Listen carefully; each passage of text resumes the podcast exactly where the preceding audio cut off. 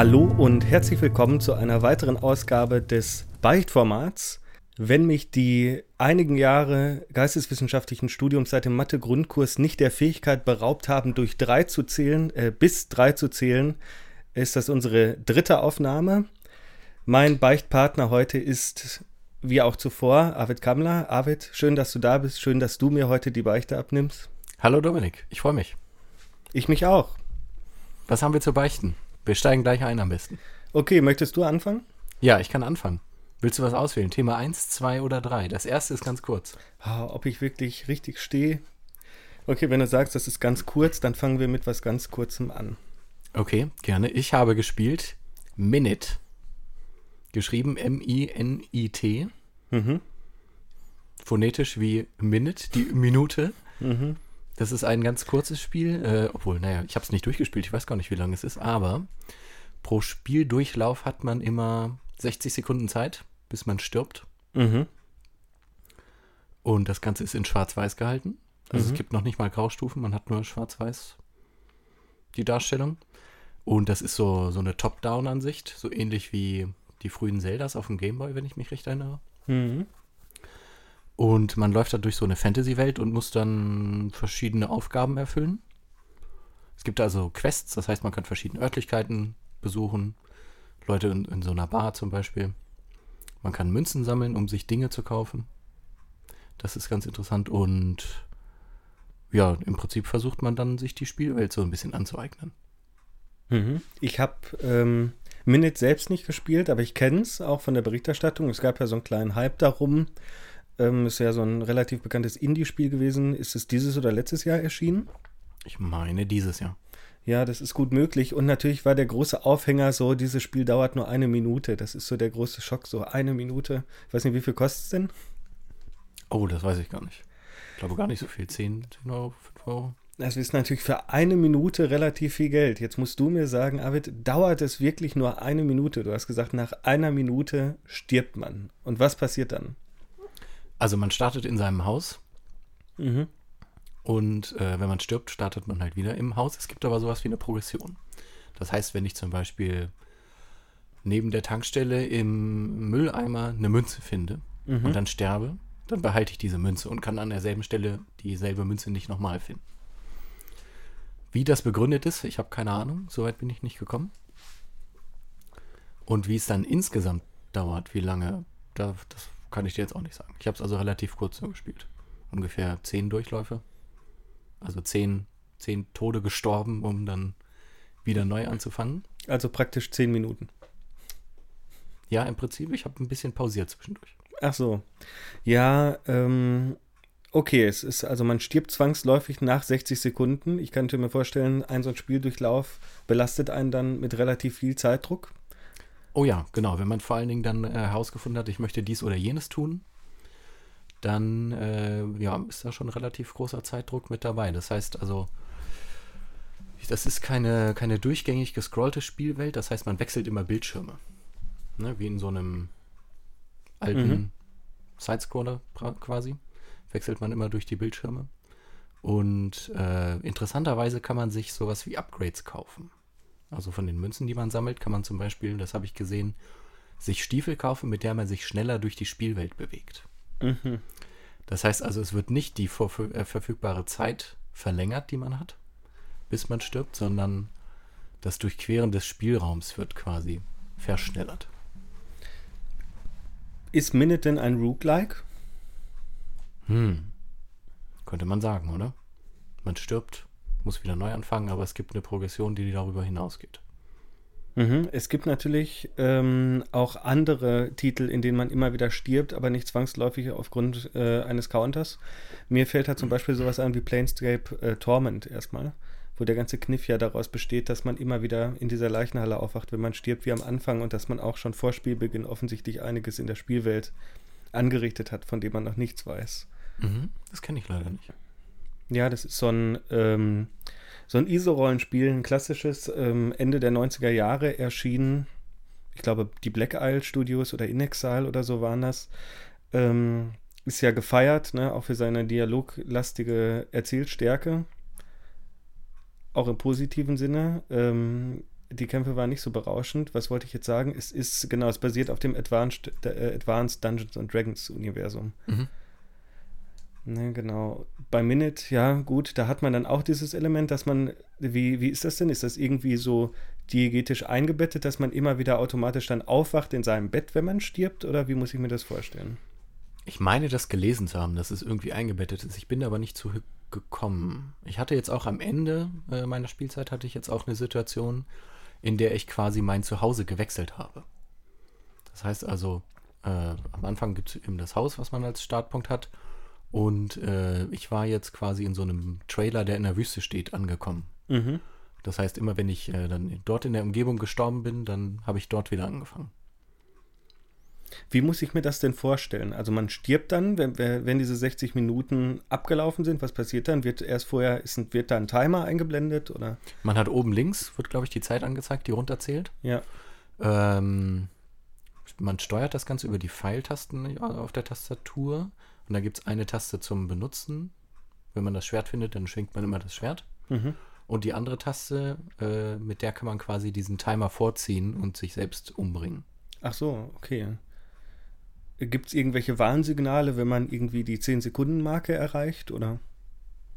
Oh, gute Frage. Das kann ich dir jetzt nicht genau sagen. Ich glaube, subtil eher. Und wie sieht so ein Bildschirmtod überhaupt aus dann? Ich glaube, da ist ein relativ harter Schnitt, der einfach dann wieder zum Anfang geht. Achso, kippt deine Spielfigur denn dann um? Das ist ja so ein kleines weißes. Ja, die sinkt so in ne? sich zusammen, als wäre sie so aus Wachs und würde schmelzen. Ah, interessant. Na, das äh, hat ja mit Sicherheit gut. Dann kommen wir ja heute gar nicht in die Versuchung, irgendwelche größeren Plot-Twists zu spoilern. Aber das, damit hat es mit Sicherheit noch was auf sich. Ist es denn ähm, irgendwie dialoglastig? Also kann man sich unterhalten mit den Bewohnern dieser Stadt, in der man sich am Anfang bewegt? Oder? Genau, also wenn man auf Figuren trifft, dann äh, erscheint so eine Sprechblase über deren Köpfen und dann ist da kurzer Text drin zu lesen, der ist nicht allzu lang. Manchmal gibt es dann zwei Instanzen von Sprechblasen, das heißt, wenn der Text zu lang ist, dann gibt es eine neue. Ganz äh, witzig ist, wenn man zum Leuchtturm kommt, das ist äh, östlich vom ersten, nee, westlich vom ersten Starthaus dann steht da so ein alter Mann am Fuß des Leuchtturms und der redet unglaublich langsam. Und das ist total witzig gemacht, weil man dann, ich glaube, 30 Sekunden rumstehen muss. Mhm. Die Hälfte der Spielzeit äh, im Prinzip, um das dann lesen zu können, was er sagt.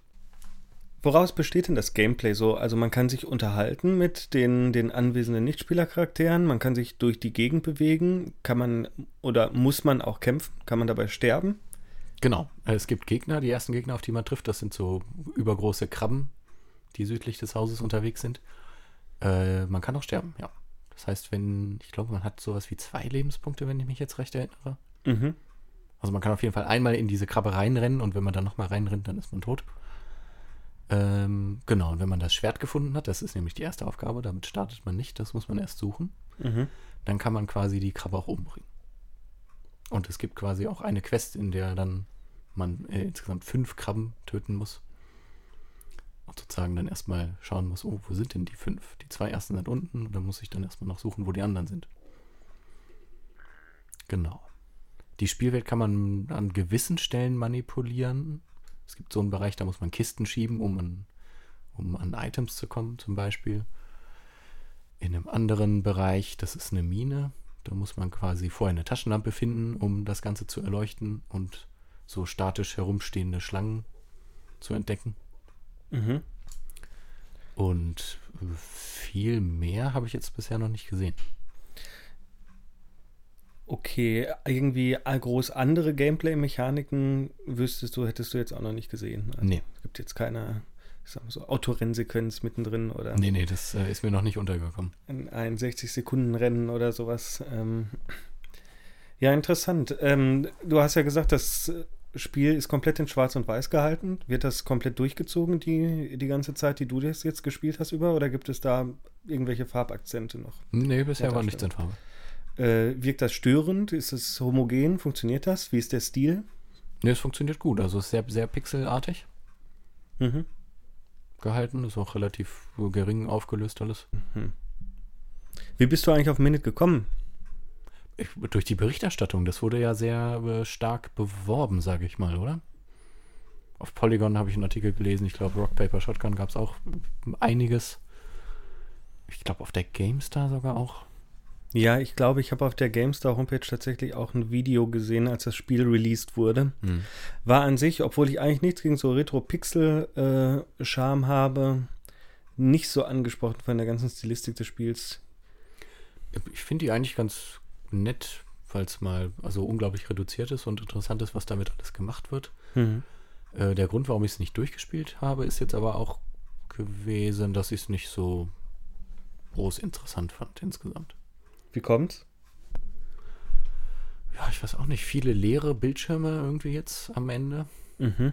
Also diese, diese Wüstensache, okay, klar, in der Wüste ist halt nicht so viel los, aber ich bin, also, um zu diesem einen Shop zu kommen, von meinem Trailer zu dem Shop, bin ich, glaube ich, durch fünf oder vier leere Bildschirme marschiert. Da, das, das war irgendwie langweilig.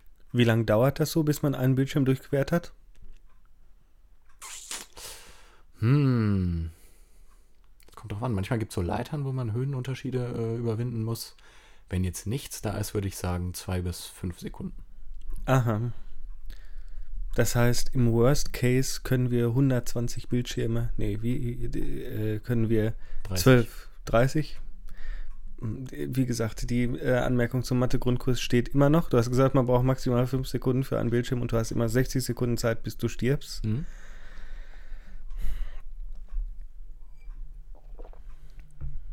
Das wären zwölf. Genau, 12. Und bei 2,30, also 12 bis 30 Bildschirme kann man pro Spieldurchlauf so durchmachen. Natürlich funktioniert das nicht, weil ich denke mal, man wird da zwischendrin äh, aufgehalten. Ge kriegt man Quests? Hat man Aufgaben? Übernimmt man die nach dem Spieltod? Oh, das kann ich nicht genau sagen. Obwohl doch, doch, doch, doch, ja, übernimmt man. Genau, ich bin in die Bar gelaufen. Dann hat da wer gesagt, äh, ich hätte gerne, dass du mir diese fünf Krebse ab, abschlachtest. Warum auch immer. Und dann äh, bin ich gestorben und dann von meinem Haus aus los und habe die Krebse gesucht. Also das hat funktioniert. Gut, es gibt aber keinen Questlog. Das heißt, man muss sich diese Aufgaben dann merken oder aufschreiben. Na gut, bei Zeitabständen von jeweils 60 Sekunden dürfte das eigentlich noch äh, ein Ding der Möglichkeit sein. Okay, ja, das klingt ja so, als ja, vielleicht ein, ein Roguelike, aber nicht so, wie man sich Roguelikes vor, äh, vorstellt. Es ist dann aber nicht zufallsgeneriert, sondern wahrscheinlich im Herzen eher so ein Retro-Action-Rollenspiel. So würde ich das bezeichnen, ja. Wie so die frühen Zeldas. Mhm. Also das, was ich gesehen habe, sah immer gleich aus, je nachdem. Also egal, wie oft ich dann neu angefangen habe. Genau, ja. Okay, welchen Eindruck nimmst du jetzt mit von Minute? Hat sich der Ausflug gelohnt? Sollte ich mir das auch mal anschauen?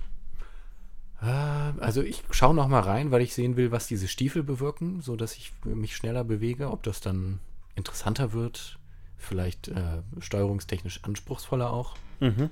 wenn man jetzt äh, mehr schaffen will in der gegebenen Zeit. Ähm, ja, ich glaube, unter dieser Prämisse würde ich noch mal reinschauen. Also es ist jetzt nichts, was ich jetzt eine Stunde am Stück spielen würde. Dafür erschöpft es sich dann doch relativ schnell. Wer weiß, vielleicht ist nach einer Stunde ja auch schon alles gelöst und das Spiel durch. Hoffentlich. Okay, also kein Spiel für gehörige Langzeitmotivation. Mhm. Ich denke mal, Grind irgendwie, um 1000 Säcke Gold nach dem 20 oder dem 200. Ableben angesammelt zu haben, ist auch nicht möglich. Nee, genau, wie gesagt, also wenn man dann den ersten äh, Fundort zum Beispiel einer Münze dann abgegrast hat, dann gibt es dann nichts Neues. Aufleveln gibt es auch nicht. Nee. Und die bösen Krabben lassen auch nichts fallen. Oh. Ich glaube nicht. Ich habe es nur kurz gespielt. Respawnen denn die Gegner? Die Nein. respawnen. Ach so, also die könnte man dann immer wieder bekämpfen, Mhm. wenn man gestorben ist. Ja, interessant. Vielleicht schaue ich es mir mal an. Ich informiere mich aber vorher erstmal, wie viel Zeit man da so einplanen muss, weil es klingt für mich nach so einem Titel, der wahrscheinlich in Gänze gar nicht mal so lang sein wird. So würde ich das jetzt auch einschätzen. Ich denke, der Gag ist auf jeden Fall sehr innovativ und interessant. Also vor allem auch, wenn wir solche Sachen mit wiederkehrenden Toten im Videospiel ja schon gesehen haben. Das liegt ja auch irgendwie in der Natur des Videospiels durch diese Speichern und Laden. Ja, diese Möglichkeit, ne, irgendwie oder eher sogar noch vor dem Speichern und Laden, dem Arcade-Automaten, ne, dem immer wieder neu versuchen und von vorne anfangen. So dieses zwingende ähm, Element der ewigen Wiederholung.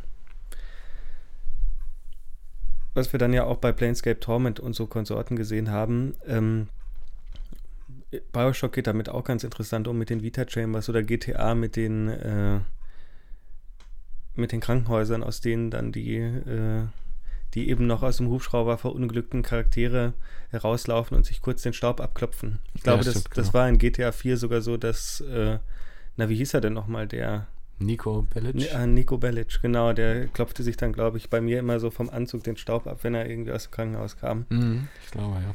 Ne? Und klar, da macht Minute das natürlich interessant, weil es das Ganze mit einem Zeitlimit versieht. Ne? Das ist dann vielleicht sogar mal eine der realistischsten Möglichkeiten in so einem Videospielumfeld, wo ja die Zeit immer so ein bisschen stehen geblieben erscheint, zu sagen, nein, wir alle sind sterblich und auch du, kleiner Avatar, du hast nur 60 Sekunden. Mhm. Es gibt eigentlich, also ehrlich gesagt, wäre das vielleicht auch mal ein Thema, was wir in einem längeren Podcast besprechen könnten. Da muss ich zum Beispiel auch an sowas denken wie Zombie U, damals auf der Wii U, wo man immer wieder, wenn man gestorben ist, das war ja auch so eine Art Roguelike, aus der Ego-Perspektive, so ein Kampfspiel, und immer wenn man gestorben ist, hat man einen anderen Überlebenden dann übernommen und konnte dann den Rucksack der Person, die man vorher dargestellt hat, finden und das ganze Zeug, was man angesammelt hat. Ja, okay. Ja, gut, ich glaube, da, dazu haben wir es erstmal, ne? Was hast du denn gespielt? Ja, ich habe ein Spiel mit reichlich Langzeitmotivation, möchte ich, be, äh, möchte ich mal behaupten, wieder aus dem Sack gekramt. Ähm, reichlich Grind ist auch vorhanden und der ganze Titel, man könnte sagen, also die heutige Sitzung von unserer Beicht-Session äh, ist das passende Äquivalent oder das Pendant zu unserer ersten, weil damals habe ich mich ja als virtueller Hobbyjäger geoutet und heute werde ich mich als virtueller Lastwagenfahrer, wie soll ich sagen, ähm, zu erkennen geben. Genau, danke, zu erkennen geben. Und zwar meine kleine Liaison mit diesen SCS-Spielen. Die haben den Euro Truck, Simulator gemacht, äh, den Euro Truck Simulator 2, den American Truck Simulator. Und das fing bei mir an, als ich irgendwie mal einen Key von dem Euro Truck Simulator 2 im Humble Bundle bekommen habe und es einfach mal ausprobieren wollte. Mm. Und dann ganz schön überrascht war davon, wie, äh, wie interessant und ähm, abwechslungsreich und befriedigend ich tatsächlich diese Simulationsaufgabe des Lkw-Fahrers fand, sogar in Deutschland. Und das ist natürlich so eine kleine Fantasiespielerei. Äh, 2016 haben die Tschechen sind es, glaube ich, sitzen in Prag von SCS Games, dann den American Truck Simulator nachgeschoben. Und da kommt natürlich dann richtige Road-Movie-Stimmung auf. So, da, da wird dann wirklich das geliefert, was das möchte gern LKW-Fahrer im Herz begehrt, nämlich nicht nur die eng verschlungenen, nassen Straßen Deutschlands und die verstopften Autobahnkreuze ähm, der westfälischen Infrastruktur, sondern endlich mal endlose Weiten Amerika, USA, und Co. Ja, und ähm, kurz darauf gab es den Titel dann auch mal in einem Humble Bundle. Da habe ich natürlich direkt zugeschlagen. Mal kurz reingespielt, bin dann aber aus Zeitmangel ähm, lange Zeit nicht mehr dahin zurückgekehrt, bis jetzt vor ein, zwei Monaten oder so, wo ich mir das so in den täglichen Rhythmus eingebaut habe, jeden Abend mal so eine Frachtfahrt zu machen, je nachdem, wie viel Zeit ich habe. Irgendwas zwischen, weiß ich nicht, 200 und ich glaube 1400 Meilen ist so das Maximum, was bei mir angeboten wird. Mhm. Das ist dann eine Fahrt. Das ist eine Fahrt. Von A nach B dann. Genau. Mhm. Okay, und wie lange dauert das so, wenn ich jetzt sage, fahr mal 1000 Meilen? In, in Echtzeit umgerechnet dann vor dem Monitor? Ich kann das natürlich jetzt nur so grob schätzen. Bei 1000 Meilen würde ich sagen, je nachdem, wie du fährst, ob du dich an das Geschwindigkeitslimit hältst und wo du lang, äh, wo lang du fährst und wie die Verkehrslage so aussieht, ähm, knapp unter einer Stunde. Mhm. Also doch schon ist man ein bisschen beschäftigt. Ja, aber bist du, äh, du fängst ja ganz klein an, ne? du gründest deine Firma, hast noch keinen eigenen LKW, noch keinen eigenen, äh, keinen eigenen Sattel dafür, noch keine Mitarbeiter und nur eine ganz kleine Garage. Mhm. Dann pickst du dir den, den Ort raus. Ich habe mir natürlich dann Las Vegas rausgesucht, weil was kann es Schöneres geben, als mit der eigenen Zugmaschine in Las Vegas zu starten und in die, den Rest der USA auszufahren. Na, und dann am Anfang fährst du relativ kurze Strecken. Ich glaube, das sind so 200 bis 300 Meilen erstmal. Und du musst dann, während du im Level aufsteigst, kannst du dann auf ähm, Langstreckenfahrten zum Beispiel skillen, sage ich jetzt mal, und ähm, also deine Erfahrungspunkte da rein investieren. Und je nachdem, in welchem Level du da dann bist, ähm, sieht dann auch die Vergütung aus. Also wenn man dann tatsächlich dezidierter Langstreckenfahrer ist, bekommt man auch für den Kilometer äh, pro Strecke dann mehr Geld, wenn man darauf Mhm. spezialisiert ist. Okay, wo, wie funktioniert das mit diesem Auf-Level-System? Ist das dann quasi, äh, soll das die Erfahrung oder ja die Erfahrung deines Unternehmens widerspiegeln? Nee, das spiegelt hauptsächlich die Erfahrung deines Fahrers wieder, also deines eigenen Avatars und der Mhm. bekommt diese Erfahrungspunkte für die Zeit, die er draußen auf der Straße verbringt. Also es gibt sowohl für die freie Fahrt, du kannst die ganzen, äh, also die ganzen USA, darauf komme ich gleich noch, aber du kannst die im Spiel erhältlichen und nachgebauten Staaten in den USA frei erkunden und bekommst dafür auch eine geringe Anzahl an Erfahrungspunkten und die richtig dicke Belohnung gibt es natürlich dann für die erledigten Aufträge. Okay. Und ähm, du sagtest jetzt gerade frei erkunden, das interessiert mich. Also ich habe das auch ganz kurz ausprobiert. Mhm. Hab gerade, ich weiß nicht, ob das die Tutorial-Fahrt war, aber ähm, kann man denn einfach aus seiner Basis losfahren und dann fährt man leer durch die Gegend oder muss man dann den Auftrag annehmen und dann äh, weiche ich von der Route ab? Oder wie funktioniert das? Also ja, du kannst aus deiner Garage rausfahren, wenn du einen eigenen LKW hast und einfach durch die Gegend fahren. Aber ich denke, ich habe es gar nicht ausprobiert, aber ich kann es mir nicht anders, anders erklären eigentlich. Du musst bis dahin aber auch erstmal deinen eigenen LKW äh, gekauft haben und den in deiner Garage deponiert haben. Und dann kannst du nicht nur mit dem frei durch die Vereinigten Staaten fahren, sondern du musst es teilweise auch machen. Zumindest ist das mein Eindruck. Andere Methoden habe ich äh, noch nicht irgendwie gänzlich ausgeschöpft, äh, um Arbeitsagenturen zu finden oder weitere kaufbare Garagen, ne, um dir überhaupt ein Bild zu machen davon, wo Rastplätze, Tankstellen und Werkstätten sind. Aha. Also das Auto geht auch kaputt, wenn du Werkstätten ansprichst? Das Auto geht auch kaputt, ja. In meinem Fall, mein LKW ist relativ jung. Es hat ein bisschen gedauert, bis ich erstmal so viel Geld hatte, weil ich nicht so einen hohen Kredit bei der Bank aufnehmen wollte.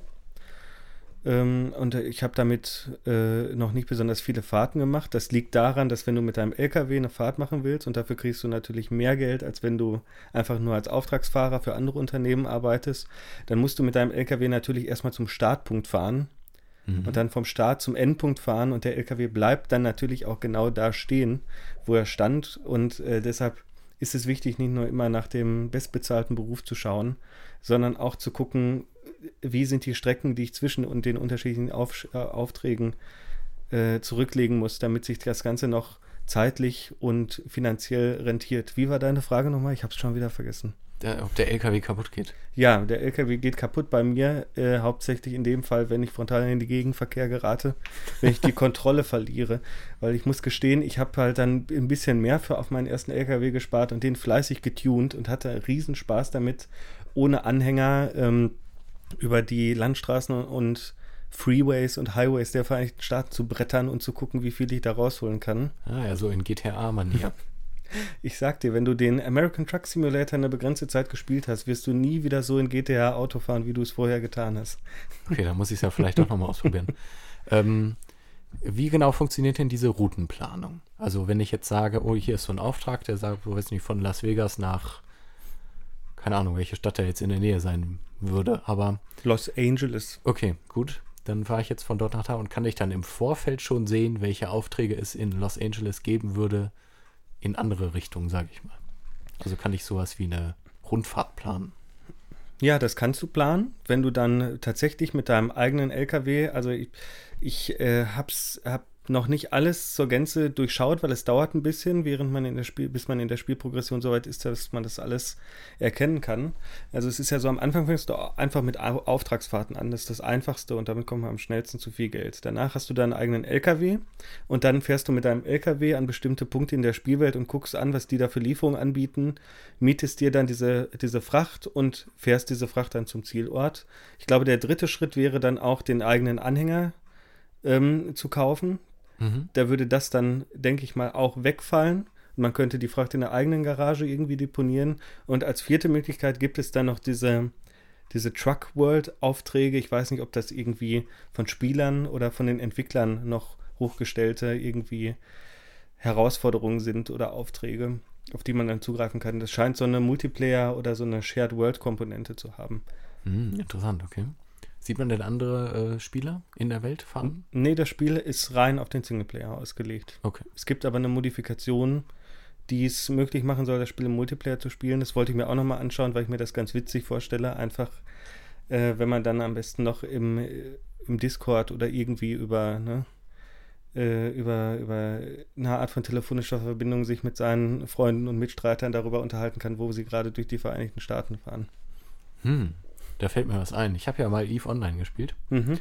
Und einer aus unserer Corporation, so heißen ja die Clans oder äh, Gilden in Anführungszeichen, der hat mal, äh, der war auch LKW-Fahrer und hat während seiner Fahrt Eve gespielt. und sich mit uns unterhalten. Das war, fand ich sehr spannend. Ja, tatsächlich gibt es auch einige Lkw-Fahrer, auch amerikanische Truckfahrer, die den, äh, den American Truck Simulator spielen. Ich habe das zumindest, was ich aus der Community, dem Forum und den Stream-Reviews ablesen konnte. Und es ist unglaublich, mit welcher Begeisterung und Leidenschaft die Fanbase da am Werk ist. Äh, da werden wirklich dann Diskussionen geführt und die, die äh, Entwickler angesprochen mit, hey, ja, super, ich fahre meinen eigenen Truck in Oregon irgendwie und warum habt ihr denn die Straße nicht reingepackt? Das ist doch die Logistikstrecke, die muss ich jede Woche zweimal fahren. Warum gibt es sie nicht im Spiel, damit ich die dann, auch wenn ich zu Hause bin, nochmal fahren darf? Sehr absurd. Macht er wieder dieses ganze Arbeits, den ganzen Arbeitsdiskurs auf. Interessant. Hm. Also und, und äh, ja, du sagtest ja, Grind ist viel drin. Das mhm. heißt also, wenn ich jetzt Aufträge annehme am Anfang, wenn ich noch kein eigenes Fahrzeug habe, wie lange dauert das, bis ich den ersten, das wäre dann quasi das Zugfahrzeug, was man sich kaufen kann, zuerst. Mhm. Ja, das ist, ähm, wie gesagt, das, worüber wir jetzt reden, ist eigentlich die im Hintergrund äh, stattfindende Wirtschaftssimulation. Das ist dann tatsächlich auch so wie so die Spiele, die die Deutschen gerne in den 90er Jahren gespielt haben. Ne? Fast so wie diese Pizza Connections und so, dass man tatsächlich einmal diesen praktischen Arbeitssimulationsanteil hat und im Hintergrund nochmal das ganze, ganze Meta-Management. Wobei ich mal sagen möchte, das ist beim, beim American Truck Simulator und auch beim Euro Truck Simulator jetzt nicht außerordentlich komplex. Du kannst nachher andere Fahrer einstellen und so. Und mhm. die fahren dann auch für dich und das geht aber alles relativ automatisch. Wie lange das dauert, bis du deinen eigenen, ersten eigenen LKW hast, das ähm, hängt ganz von deiner Bereitschaft ab, hohe Kredite mit hohen Zinsen aufzunehmen bei der Bank zum Beispiel. Du kannst also schon nach der ersten oder zweiten Fahrt, wenn du da so deine, ich weiß nicht, 10, 20.000 oder so verdient hast, dann kannst du schon einen entsprechenden Kredit über 100.000 aufnehmen und dir den ersten kleinen Truck kaufen. Mhm. Okay.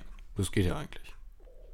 Das also geht. könnte man relativ schnell dann die ersten Spielerfolge feiern, sozusagen.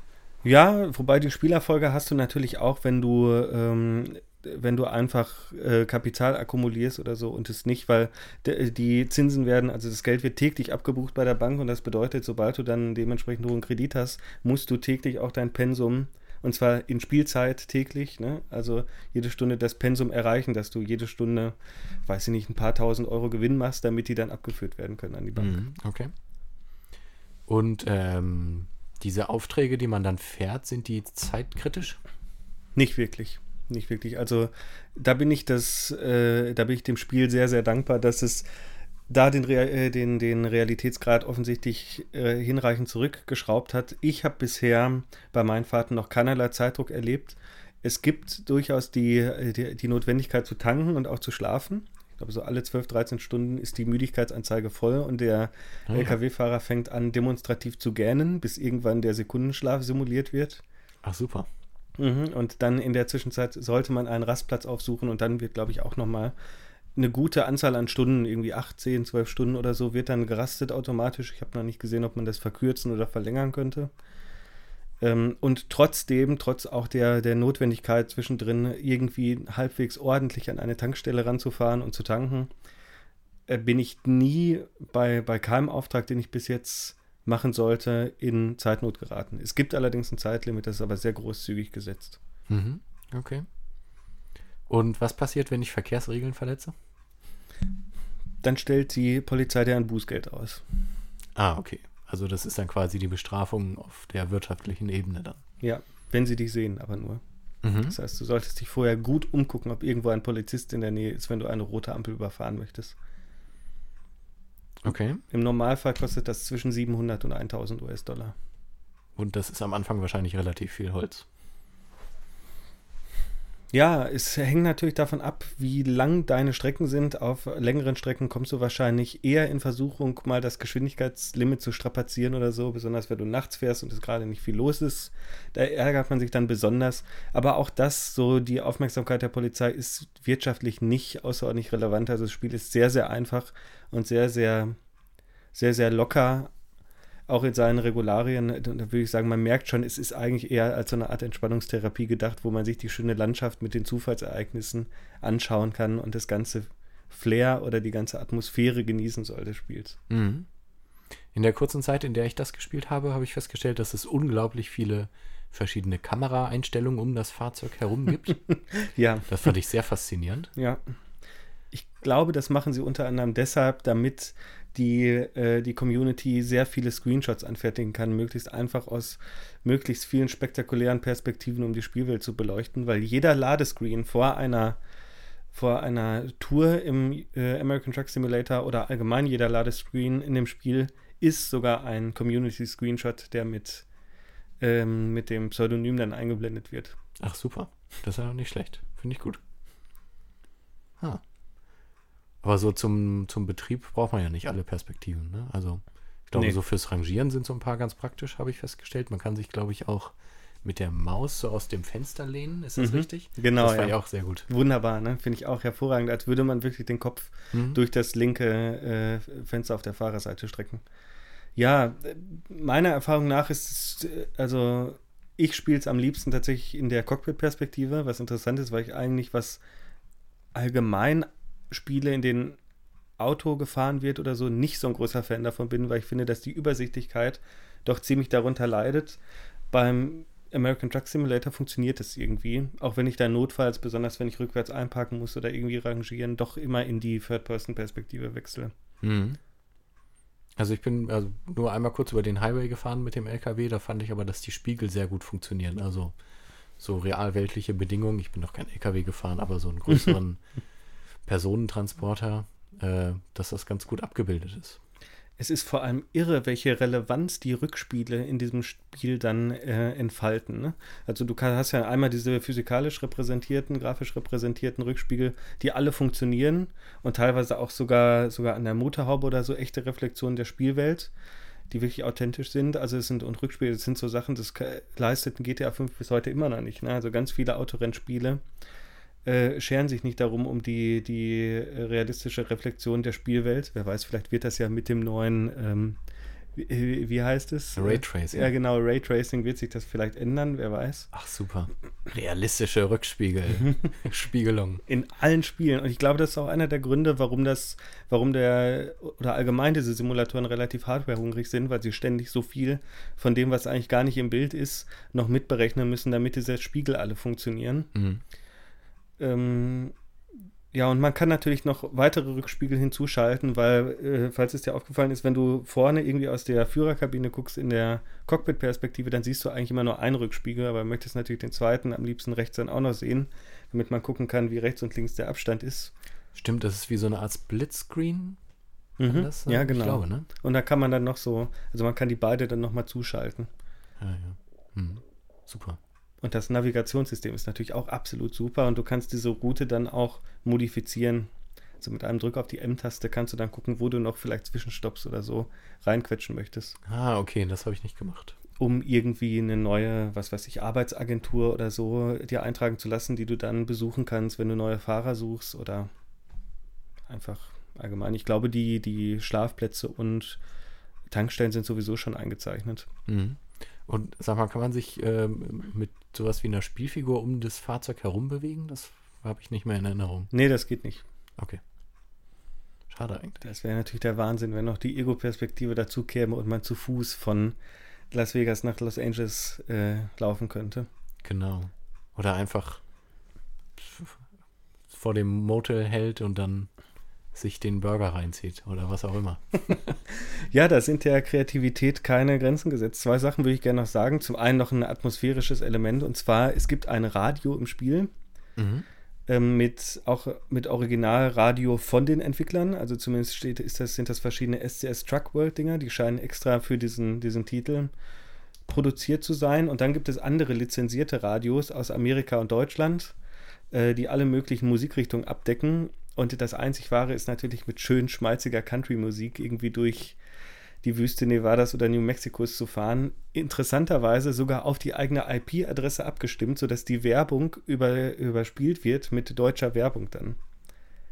Ah. Also man hat tatsächlich dann ein authentisch amerikanisches Radio, Internetradio wahrscheinlich äh, sind die meisten, wobei ich beim Euro Truck Simulator auch verschiedene WDRs oder MDRs hören konnte. Mhm. Und wenn man dann diesen, diesen, wenn in diesem äh, amerikanischen Country-Sender dann die Werbepause eingeblendet wird, dann bekommt man als deutscher Spieler zum Beispiel Mediamarkt-Werbung. Okay, und ähm, das Was? ist dann aber jetzt keine aktuelle Radiowerbung, die ich dann auch gleichzeitig im Radio hören würde, sondern die ist für das Spiel dann gebaut. Äh, Das, das ist wirklich schwer zu sagen. Also du merkst schon einen starken Cut, dass die, die Werbung, die tatsächlich auf dem Radiosender läuft, jetzt nicht abgespielt wird, sondern dass jetzt einfach irgendwelche Werbeslots, ein oder zwei, so lange wie es halt dauert, ne, mit deutschen, mit deutscher Werbung ähm, geschaltet werden. Ob die natürlich jetzt authentisch von irgendeinem anderen deutschen Radiosender rüberkopiert wird, kann ich nicht sagen. Es sind aber auch authentische Radiospots. Also es ist tatsächlich die Radiowerbung, die man auch in Deutschland im Radio hören kann. Hm, interessant, okay.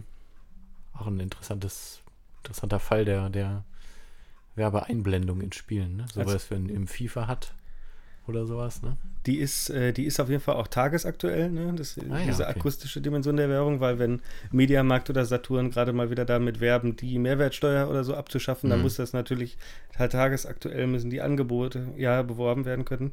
Es ist aber schon, äh, also es ist ein Atmosphärekiller, würde ich schon sagen, weil wenn man Mhm. natürlich irgendwie gerade texanisches oder was weiß ich woher Klassik Country Radio hört und sich in die, die Rolle irgendwie eines alt gediegenen amerikanischen Truckers hier hineindenkt in den 90er Jahren oder was weiß ich, äh, dann stört es doch, wenn irgendwie der, der Mediamarkt gerade das neue iPhone ein, anpreist oder sowas. Das stimmt. Da muss man vielleicht doch dann mit einem VPN spielen.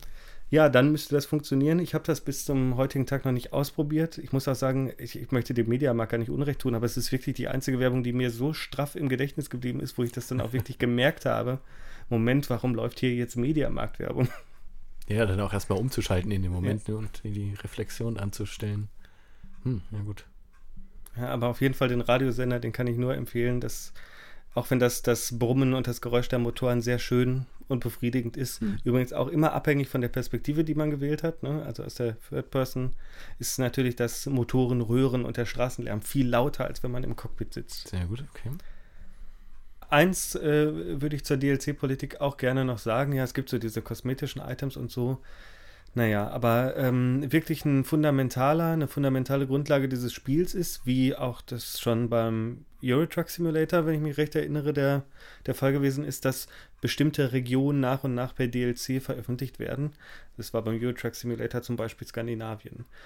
Ähm, ja, SCS-Software, die gehen hier ungefähr genauso vor wie die Entwickler von The Hunter, von dem ich ja schon mal erzählt habe, wo jetzt auch in der Zwischenzeit einige neue Jagdreviere erschienen sind, ne, immer mit unterschiedlichen äh, klimatischen Bedingungen.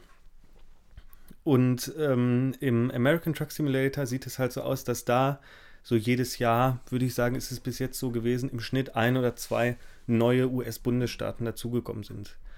Also, wenn ich recht informiert bin, zum Release 2016 gab es nur Nevada und Kalifornien. Danach wurde Arizona kostenlos veröffentlicht, dann folgte New Mexico und dann Oregon. Das Ganze an sich ist natürlich, naja, man muss sagen, also ich bin ja kein großer Freund von solchen, solchen nachträglich hinzugefügten Bez- Bezahlinhalten, erst recht nicht auch bei kosmetischen Items oder so. Aber hier würde ich sagen, es ist relativ fair, weil es natürlich eine unheimliche, äh, eine unheimliche Aufgabe ist und unheimlicher Umfang überhaupt so ganze Bundesstaaten mit re relativ authentischem Straßennetz nachzubilden und immer eigenen Assets. So ein, äh, so ein DLC kostet im regulären Fall 11,99 Euro, wenn ich mich recht erinnere. Das ist definitiv zu viel. Da sollte man mal, also so für 5 Euro oder so könnte man pro Bundesstaat, könnte man drüber nachdenken. Im Gegenzug muss man sagen, dass der American Truck Simulator eben auch nicht so teuer ist. Ich glaube, er kostet zwischen 20 und 30 Euro regulär. War jetzt im Humble Monthly, war auch schon mal im Humble Bundle. Äh, es gibt immer wieder Rabattaktionen, sodass man den für 10 oder sogar unter 10 Euro irgendwie abgreifen kann. Ähm, Das ist mehr als fair. Wenn der, wenn es, der ganze Titel jetzt irgendwie 40, 50, 60 Euro kosten würde, würde ich sagen, dann wäre es natürlich schön, wenn die diese ganzen DLCs, Content-DLCs nachträglich kostenlos hinzugefügt werden. Aber so hat man wenigstens auch die Möglichkeit für sehr wenig Geld sich so modular seine Lieblingsstaaten zusammenzubauen. Es ist allerdings auch schon absehbar, dass die meisten amerikanischen Bundesstaaten werden nicht im Spiel sein, weil das, der Fokus liegt hauptsächlich auf mittlerer Westen, Westküste. Mhm. Ich glaube, die Ostküste kann man gar nicht sehen. Das sieht man ja da in, in der Karte schon, ähm, welche, welche Bundesstaaten noch hinzugefügt werden könnten. Einfach weil sie da schon umrisshaft eingezeichnet sind. Auch okay. bei Alaska würde ich wahrscheinlich daran zweifeln, dass sie Alaska noch implementieren. Mhm. Okay. Ähm, wie ist das eigentlich, wenn ich mehrere DLCs gekauft habe? Habe ich dann quasi ein großes Spielgebiet, was ich dann befahren kann? Genau, darum geht es ja, dass diese, diese einzelnen Bundesstaaten modular zusammensetzbar sind und dass man dann auch einzelne Aufträge über diese gesamten Staaten, die man besitzt, hindurch fahren kann. Ah, und dann wird es ja eigentlich relativ interessant. Und je mehr man hat, desto länger kann man natürlich dann die Strecke fahren. Ach, cool. Also ich habe jetzt den Oregon DLC noch nicht, den gibt es ja seit kurzem erst überall für 11,99 und wie gesagt, das finde ich ist ein bisschen viel, so ganz allgemein, auch angesichts der Masse an, an Staaten, die da noch kommen könnten. Aber ich habe den New Mexico DLC, als der ein bisschen günstiger zu haben war, mir geholt. Und das funktioniert tatsächlich nahtlos, wird das dann in die Spielwelt integriert. Man merkt es gar nicht, ehrlich gesagt, dass da vorher eine Grenze gewesen ist, wo man jetzt hm, okay. die Staatengrenze passiert. Das heißt, irgendwann könnte ich mir dann eine Route bauen oder sowas, die dann, weiß nicht, dann fahre ich halt mal zwei Realstunden durch die Gegend. Ja, die, äh, ja, das ist natürlich die Frage, ob es so große Angebote gibt. Ich kann das noch nicht einschätzen, hm, weil bei mir ist bei einer Stunde oder ein bisschen mehr als einer Stunde ist meist Schluss. Ich glaube, wenn man sowohl den New Mexico DLC als auch den äh, Oregon DLC hat und dann von Albuquerque irgendwie nach Portland oder was wird es da geben, äh, hochfährt, ich glaube, dann kann man schon auch zwei Stunden beschäftigt sein, sogar, wenn mhm. es da Aufträge für gibt. Okay. Oh, naja. Aber klingt ja insgesamt ganz äh, ansprechend schon. Ich bin absolut begeistert und für mich ist es im Moment genau das Richtige, wo ich nicht so viel Zeit habe, mich mehrere Stunden irgendwie an einem Tag, weder unter der Woche noch am Wochenende mit einem Spiel auseinanderzusetzen und einer mehr oder weniger komplexen Narration zu folgen oder entsprechende Gameplay-Mechaniken zu verstehen, Skill aufzubauen oder so. Tatsächlich mal dieses, dieses entspannte, routinierte, so halbe Stunde, Stunde ähm, LKW fahren. Und ganz herrlich ist, es hat tatsächlich auch diese, diese Motivationsspirale des eine Runde noch, ne? was man eigentlich so Spiel wie Counter-Strike oder Multiplayer-Titeln eher unterstellen würde. Hm. Sodass man sich immer denkt, meine Güte, jetzt habe ich aber eine gute Tour gemacht, wenig Schaden, nicht viel Strafe bezahlt, war gut in der Zeit, ich habe Erfahrungspunkte, Bonus, wenig Abzüge, weil das kostet natürlich auch alles Geld, wenn die Fracht beschädigt wird und dergleichen. Dass man sich dann denkt, ja meine Güte, jetzt fahre ich gleich nochmal, eine kleine geht noch, hier die 100 Meilen, die werde ich ja wohl noch schaffen. okay, cool. Einmal von Vegas nach Reno, einmal noch den Strip entlangfahren, die Sonne aufgehen sehen im Spiel. Herrlich, die, die Sehenswürdigkeiten sind wunderschön eingefangen. Ich habe schon mal zum Grand Canyon geliefert, ich habe ihn leider nicht gesehen. Muss wahrscheinlich noch ein bisschen, also demnächst dann in der freien Fahrt ein bisschen rumsuchen, ob man da irgendwo runter gucken kann. Den, den Evil Neville machen. Ja, genau. Mit dem LKW. Ja. Ja, gut. Sonst noch was zu dem Spiel? Nein, aber wenn wir, bevor wir jetzt äh, die, das Kapitel der LKW-Simulatoren vorerst abschließen, möchte ich äh, dich einfach nochmal fragen: Hast du gesehen, dass sie den Alaska Truck Simulator angekündigt haben? Achso, nee, habe ich nicht. Das ist eine Mischung aus LKW-Simulator, der ist noch nicht erschienen, aber die ersten, es sieht natürlich technisch auch nicht so toll aus, wie, wie bei allen Simulatoren, nicht ganz auf der Höhe der Zeit, was den Illusions-, Anthropomorphismus und Fotorealismus Grad betrifft. Ähm, Genau, der soll erscheinen, glaube ich, Ende diesen oder Anfang nächsten Jahres. Und es ist eine Mischung aus Survival-Spiel und LKW-Simulator. Ach du heilige Scheiße. Also man muss dann, während man seine Fracht durch Alaska fährt, aufpassen, dass man nicht auf Eisschollen einbricht oder dass, äh, dass einen keine Steinschläge äh, beschädigen und muss dann in der Zwischenzeit durch die schneebedeckten Wälder laufen und Kaninchen schießen, damit man über dem Lagerfeuer was, äh, was zu grillen hat. Ha. Dann auch die geplatzten Reifen wechseln. Und der Kälte trotzen. Interessant, also interessante Mischung. Könnte gut werden, vielleicht aber auch sehr arbeitsintensiv, sage ich mal. Ich glaube, es ist eine geniale Mischung und ich glaube sogar, Videospielentwickler und Publisher dieser Welt, hört mich an. Wenn man das als AAA-Spiel verkaufen würde, als spielbaren Roadmovie irgendwie mit einer Story, ne, mit einer Story-Kampagne, die kann auch geskriptet sein. Es muss gar keinen so hohen Simulator-Grad haben. Aber so wie es wahrscheinlich, ähm, na, wie heißen sie denn, 4A-Games jetzt machen mit dem neuen Metro, wo man ja, wo dieser Zug Ja. der Quest-Hub sein soll, ne? Oder der Hub allgemein, das verbindende Element in dieser, ja, in dieser ein bisschen modularen Hub Open World. Äh, das könnte man mit einem LKW auch ganz hervorragend machen. Das stimmt, ja. Ja, und daran hat mich das erinnert. Und dann, da habe ich mir gedacht, das sind doch großartige Abwechslungs- und Gameplay-Potenziale, wenn man tatsächlich dazwischen, wenn man nicht diesen Zug auf Schienen hat, sondern wenn man dazwischen dann ein paar LKW-Fahrten machen kann, bevor das, das Survival-Gameplay wieder einsetzt. Mhm. Ist sowieso ein interessantes Motiv, oder? Wie so ein bisschen die Reise mit dem Orient Express. Ja, genau. Immer in den nächsten interessanten neuen Bahnhof einfahren Mhm. oder irgendwie sowas. Ja, ich meine, die Metro-Reihe, das ist ja eigentlich nicht dumm, das zu machen, weil die Metro-Reihe ja sowas schon, also vor allem die beiden Spiele jetzt auch, die es schon gegeben hat, ne, Last Light und Metro 2033, das irgendwie gewissermaßen antizipieren in ihrem urbanen Kontext. Nur, dass du meist zu Fuß unterwegs bist oder mit so einer, na, wie nennt man das, wenn wenn da Eine so, Lore. So, ja, genau, mit so, so einer Art Loren da durch das U-Bahn-Netz. Und dann natürlich sind die Bahnhöfe so die Highlights und die interessanten Orte immer gewesen. Mhm. Ja, ist super. Ja, ich werde es auf jeden Fall ausprobieren. Nach Also- der Erzählung jetzt nochmal. Also es sind großartige Dinge, die uns da noch im Bereich der LKW-Simulatoren erwarten. Das kann ich dir sagen. Ich glaube sogar, vielleicht wird das der nächste große Trend. Und auf der E3 in ein, zwei Jahren können wir uns vor Ubisoft-Titeln mit LKW-Gameplay gar nicht mehr retten. Assassin's Creed, LKW-Simulator, Far Cry, da Mit- würde sogar der Battle Titel Royale. passen. Mit Battle Royale, so Destruction Derby. Oh Mann. Egal, du hast noch was gespielt, ne? Ja. Ähm, jetzt muss ich auswählen. Ich, äh, na komm, wir nehmen Donut County. Das ich- ist witzig. Das ist witzig. Ich find's witzig. Sollen wir den Leuten noch erzählen, was sie heute nicht zu hören bekommen? Ja, sie bekommen nicht zu hören Dead Cells. Schade, aber da können wir ja auf die Kollegen von Auf ein Bier verweisen. Oder The Pod, die haben ja, glaube ich, eine sogar ausführliche Wertschätzung Ja. von ihrem Neuredakteur, wie heißt der, Dom Schott? Ich glaube, ja. Ja, äh, genau, im Angebot. Muss man Bäcker für sein, aber ist auf jeden Fall trotzdem empfehlenswert. Ja, aber Dead Cells ist auch abgesehen davon empfehlenswert zu spielen. Also, das kann ich jetzt so kurz anteasern. Ja, wer weiß, vielleicht können wir uns das ja in die nächste, in eine der nächsten Sitzungen. Oder vielleicht machen wir einfach mal einen Podcast zu Dead Cells. Das können wir auch gerne machen. Mhm. Aber äh, kommen wir zu Donut County. Donut County ist interessant. Es ist, äh, wenn ich mich recht erinnere, aus einem äh, Eintrag eines Game Jams hervorgegangen. Ich bin denjenigen, der das entwickelt hat, den, an den Namen kann ich mich jetzt leider nicht erinnern. Das äh, werde ich in die Beschreibung nachreichen.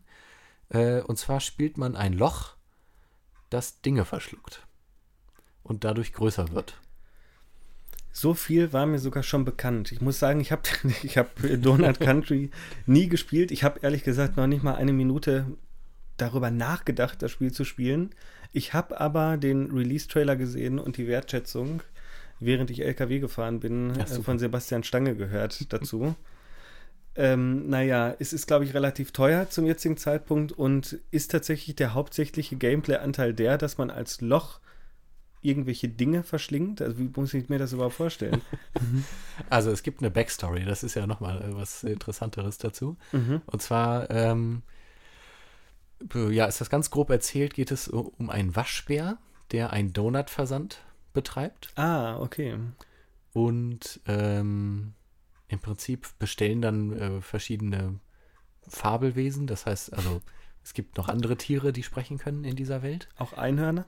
Äh, das habe ich nicht gesehen. Hm. Naja. Es gibt zum Beispiel einen Fuchs und die anderen Tiere habe ich nicht erkannt. Es gibt auch so Fantasiewesen ab und zu. Auf jeden Fall, dieser, dieser Waschbär verschickt dann Donuts und das Einzige, was ankommt, sind äh, neben den Donuts äh, nicht nur die Donuts quasi, sondern noch ein Loch, was dann auf Bodennähe zu sehen ist und was man dann mit der Maus steuert. Und das Ziel ist dann quasi, das ist dann wie so eine Puzzle-Stage aufgebaut, dass man dann nach und nach von kleinen bis zu großen Gegenständen äh, quasi die ganze Bühne leer räumt. Mhm. Genau, und das ist dann äh, wie in so einer Nacherzählung aufgebaut. Das fängt dann an, dass sich alle äh, Bewohner, die quasi Opfer dieses Lochs geworden sind, ich glaube, weiß nicht, 1000 Meter unter der Erde treffen und dann äh, vor den Überresten ihrer Stadt stehen und dann äh, sich gegenseitig erzählen, wie, wie sie dort unten angekommen sind. Und äh, quasi in der Nacherzählung spielt man dann quasi diese Lochrückblende nach. Ja, du hast schon gesagt, das Gameplay, das ist so eine Art Puzzle-Stage, immer bei der man als Loch dann unterschiedliche Entitäten verschlingen muss oder Mhm. irgendwie in sich aufnehmen muss. Schwer zu sagen, weil ein Loch ist ja eigentlich kein so richtiger Avatar, sondern eher die Abwesenheit irgendwie eines Avatars. Aber gut, wie lange dauert denn so eine Puzzle-Stage immer? Oh, drei bis fünf Minuten höchstens. Ach so, also ist ganz flott weggespielt. Wie viele gibt es davon? Das weiß ich nicht genau. Ich habe es nicht zu Ende gespielt. Ich habe fünf oder sechs gespielt. Mhm. Und ich weiß auch gar nicht, warum ich so viel gespielt habe, aber es hat so einen merkwürdigen Sog entwickelt. Es war einfach, das in, in seiner sehr pastellfarbigen Comic, äh, in so einem Comic-Look angelegt. Sieht sehr knuffig aus alles. Mhm. Äh, ist so ein bisschen low-poly, wenn ich das richtig in Erinnerung habe. Also ist Ja. nicht äh, äh, super gut grafisch, sieht es nicht aus. Es sind, glaube ich, auch nur Texturen und keine Shader groß. So habe ich es Ähm, auch in Erinnerung, so low poly, ein bisschen Comic. Genau. Ja. Das ist einfach witzig. Also die Welten oder diese, diese Bühnenbilder, sag ich jetzt mal, die äh, da aufgebaut sind, sind auch so. Naja, es sieht irgendwie witzig aus. Da stehen Blumentöpfe aufeinander und Gießkannen rum und sieht sehr, sehr, sehr gelebt aus, sehr realistisch und so ein bisschen kindlich auch. Mhm. Und äh, das heißt, wenn ich dann als Loch durch die Gegend fahre oder mich über den Boden bewege, ich weiß nicht, wie man das anders beschreiben soll, Ja, die, die Bewegung als Loch durch die Spielwelt. Äh, naja, das ist wie, als würde man äh, als Elefant durch den Porzellanladen rennen. Das ist einfach witzig, weil man Chaos anrichtet. da gibt es ja auch ein Spiel, ne? Ja, Mhm. ach super. Ich glaube, ich weiß gar nicht, wie es heißt, Elephant in the Room. Ich habe da äh, immer mal wieder Screenshots gesehen und mir gedacht, "Hä, willst du da nicht mal reingucken? Aber allgemein habe ich relativ wenig Spaß an solchen Chaos-Simulatoren wie auch der Goat Simulator oder Octodad. Mhm. Aber das Knuffige an dem Elephant in the Room ist halt, dass der Elefant immer so ein ähm, Gesichtsausdruck des schlechten Gewissens irgendwie, während er da so durch die, durch die Level äh, Sehr gut. versucht, auf Zehenspitzen zu schleichen hat. Das ist relativ knuffig. Ich habe es aber persönlich auch nicht gespielt.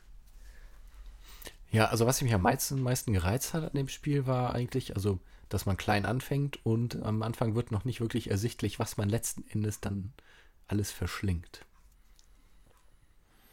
Also man fängt dann an und hat dann, weiß nicht, das erste, was man verschlingt, ist eine Tasse Kaffee. Und dann wird es der Motorroller. Dann der Grill. Und am Ende äh, das ganze Haus und äh, die Steinformation daneben. Das ist einfach nett gemacht. Ich glaube, Ja. das war auch schon Herr Stanges Fazit, dass es nett ist. Es ist nett, ja, es ist kinderfreundlich, es ist wahrscheinlich nicht allzu lang und nicht allzu anspruchsvoll, aber das muss es ja auch nicht sein. Ist es denn innovativ? Was heißt schon innovativ? Aber in welchem Spiel spielt man ein Loch, was Sachen verschlingt? Das stimmt. Äh, Ich habe gerade schon überlegt, irgendwie erinnert mich das immer an so Science-Fiction-Narrative von schwarzen Löchern, die immer größer werden und alles Mögliche aufsaugen. Und sowas gibt es ja in Spielen auch ab und zu mal. Ne? Also es gab, ich glaube, bei, bei den Half-Life 2 Episoden, bei der ersten Episode war eigentlich so eine schwarze Lochgranate angedacht, die es nicht mehr ins fertige Spiel geschafft hat, die man aber dann irgendwie per Cheatcodes doch nochmal ins Spiel holen konnte. Was, und die saugen dann meist irgendwie Dinge an und, und ähm, machen dann Gegner unschädlich, während sie das machen, wie unter anderem bei- in den The Darkness-Spielen auch. Da kann man auch so ein schwarzes Loch ähm, herbeirufen. Das ist dann aber gar kein richtiges Loch, sondern eher so eine Art Magnet, so eine Art Todesmagnet. Und Aha. da ist natürlich Donut Country vielversprechender, weil ich glaube, die Dinge, die da einmal in dem Loch landen, das man selbst steuert, sind dann wahrscheinlich für immer verschwunden. Ja, also äh, diegetisch tauchen sie natürlich dann in diesem, na, in diesem Treffen der Spielfiguren dann unter der Erde auf. Ja, Ja, aber, aber aus dieser, aus diesem Puzzle-Bühnenbild sind sie dann erstmal verschwunden. Ja. Also es ist dann, es ist dann so eine Art, also der, man muss sich ja immer fragen, wenn man in irgendwo ein Loch hin integriert, ne? Wo führt dieses Loch hin? So, und bei diesen ganzen schwarzen Loch-Science-Fiction-Waffen ist das natürlich, ich weiß gar nicht, wie viele schwarz-Black Hole-Grenades oder so in irgendwelchen Sci-Fi-Shootern es schon gegeben hat. Ist dann natürlich immer die Implikation, keine Ahnung, gibt es irgendwie eine andere Sphäre oder ein, eine negative Physikalität, ne, wo man die Sachen hinüberführen kann und die verschwinden dann und in Wirklichkeit werden sie einfach nur magnetisch angezogen und zerstört. Und bei Donut Country scheint das ja so eine topologische Überlegung zu sein von Steigen und Fallen oder von, ne, Ja, schon. von äh, vertikalen Verhältnissen, wo man sagen kann, ja, es gibt dieses Loch, aber dieses Loch ist nur so eine Art Falte in der Welt.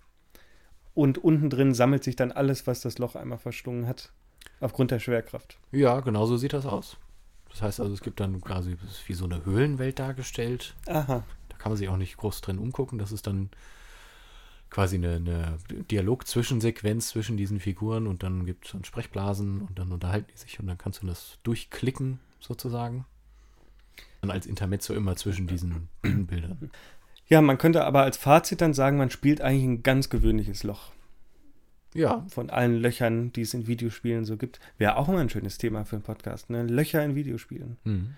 Aber das Loch wird dynamisch größer. Je mehr, also ne, mit jedem Gegenstand, den man verschlingt, wird man dann um eine Stufe größer. Funktioniert das levelübergreifend oder immer nur pro Level? Pro Level. Man fängt immer als kleines Loch an. Äh, das ist auch so witzig. Am Anfang hat man so eine, wie so eine Übersicht, also noch eine andere Übersichtsperspektive über das Bühnenbild. Und dann äh, gibt es dann den Text, der unten eingeblendet ist, der dann besagt, äh, Left Click to deploy hole. Das verstehe ich jetzt nicht.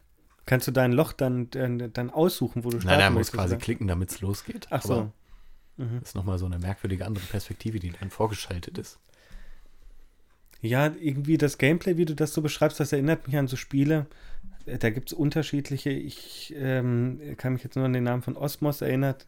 Gab es auch im Multiplayer, wo man irgendwie so, so Kugel oder so Kreise spielt und der größere Kreis hat immer den kleineren verschlungen und dementsprechend wurde er dann um die Masse des kleinen Kreises oder äh, die- die Fläche, je nachdem, ob zweidimensional oder dreidimensional visualisiert, größer. So, da gibt es auch ein Spiel Osmos, das habe ich sehr gerne gespielt, das konnte sogar sehr knifflig werden, so der ist, Mhm. wenn, wenn man, wie man so möchte, der Osmose-Simulator. Und es scheint mir ja so einer ähnlichen Logik zu folgen, wenn man sagt, man ist halt kein, keine Ahnung, osmotisches, biologisches Ding äh, oder auch nicht einfach nur irgendwie eine geometrische Figur wie ein Kreis, wo nach Größenverhältnissen dann entschieden wird, wer die Konfrontation übersteht. Im Osmose-Simulator kann man sogar so ein bisschen ansaugen und die dann nachher nochmal gehen lassen und dann die, die Größe dadurch auch verändern. Man kann sich selbst auch bewegen, indem man die eigene Materie abstößt. So als Antrieb. Man wird dann natürlich immer kleiner Mhm. währenddessen. Und als hätte man das, das so ähnlich gemacht, nur halt mh, diesmal mit der Rechnung, man ist ein Loch und dieses Loch verschlingt Dinge und wird dementsprechend immer größer. Mhm, ja. Und auf der anderen Seite vermittelt man ja auch zwischen zwei Welten, ne? Über, von der Oberwelt und der Unterwelt. Du- Und man äh, verschiebt sozusagen sowas wie Sättigungsverhältnisse. Man ist also kein bodenloses Loch. äh, Das, ich glaube nicht, weil keine Ahnung, wie viel da unten reinpasst, aber. sonst müssten sie ja, ja, das wird wahrscheinlich dynamisch immer größer, aber die, es können sich ja offensichtlich die vom Loch verschlungenen unten treffen und unterhalten. Ja, genau. Äh, was heißt man, ver, äh, was hast du gesagt? Sättigungsverhältnisse, die beeinflusst man durch das Verschlingen. Inwiefern? Und man verschiebt ja quasi Gegenstände von der Welt oben in die nach unten. Ja. Das stimmt. Wie, ja gut, ich würde jetzt fragen, wie es denn am Ende aussieht, ob die ganze Welt dann nur noch auf dem Grund des, des Loches. Wahrscheinlich, ne? Aber es sieht sehr, sehr chaotisch unten aus. Also äh, die Figuren sitzen da um so ein schnell aufgebautes Camp und Lagerfeuer herum und im Hintergrund ist dann, äh, sind Teile der, der Stadtarchitektur so halb zerstört äh, in den Fels eingebaut. Also wirklich positiv dargestellt ist es nicht, aber trotzdem ist es witzig als Loch dann, äh, naja, wie eben Godzilla durch die, durch New York zu rennen ne? und die Häuser einzureißen.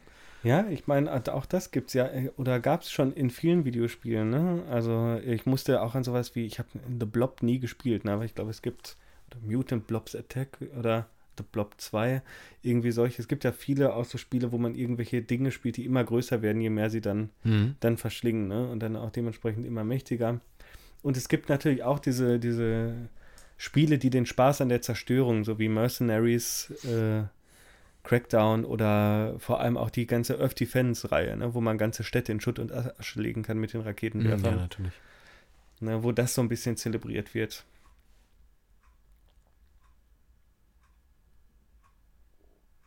Ja, viel mehr gibt es dazu auch nicht zu sagen. Also es ist einfach, ich, ich habe mich als Loch durch die Welt bewegt und die ganze Zeit gelacht. Also Wie- das wie- ist schon nett. Wie bewegt sich so ein Loch denn? Also was für eine Bewegungsart würdest du denn sagen? Gleitet man so durch die Spielwelt oder? Äh, Ja, es hat so einen, es mutet so gleitend an. Also man bewegt den Cursor. Ich glaube, man hat auch sowas wie einen Indikator, wo der Cursor sich gerade befindet. Und es ist so ein bisschen, so ein bisschen Rubberbandy. Wenn du weißt, was ich meine. Also es ist nicht wie das Fadenkreuz des Ego-Shooters auf dem Monitor, Mhm.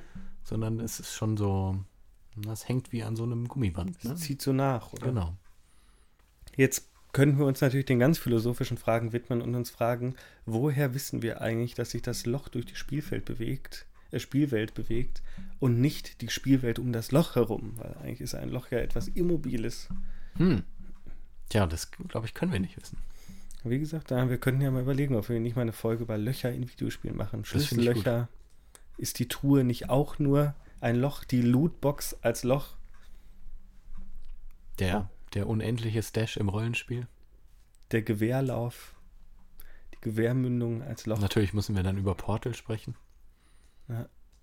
Ja, natürlich, ja klar, ne? Das ist ja Wahnsinn, was sich da alles auftut. Ja. ne? Einschusslöcher, Gewaltdarstellung, Portal, na, na klar, ja. Das erste Prey, Truhen, Kisten, Türen.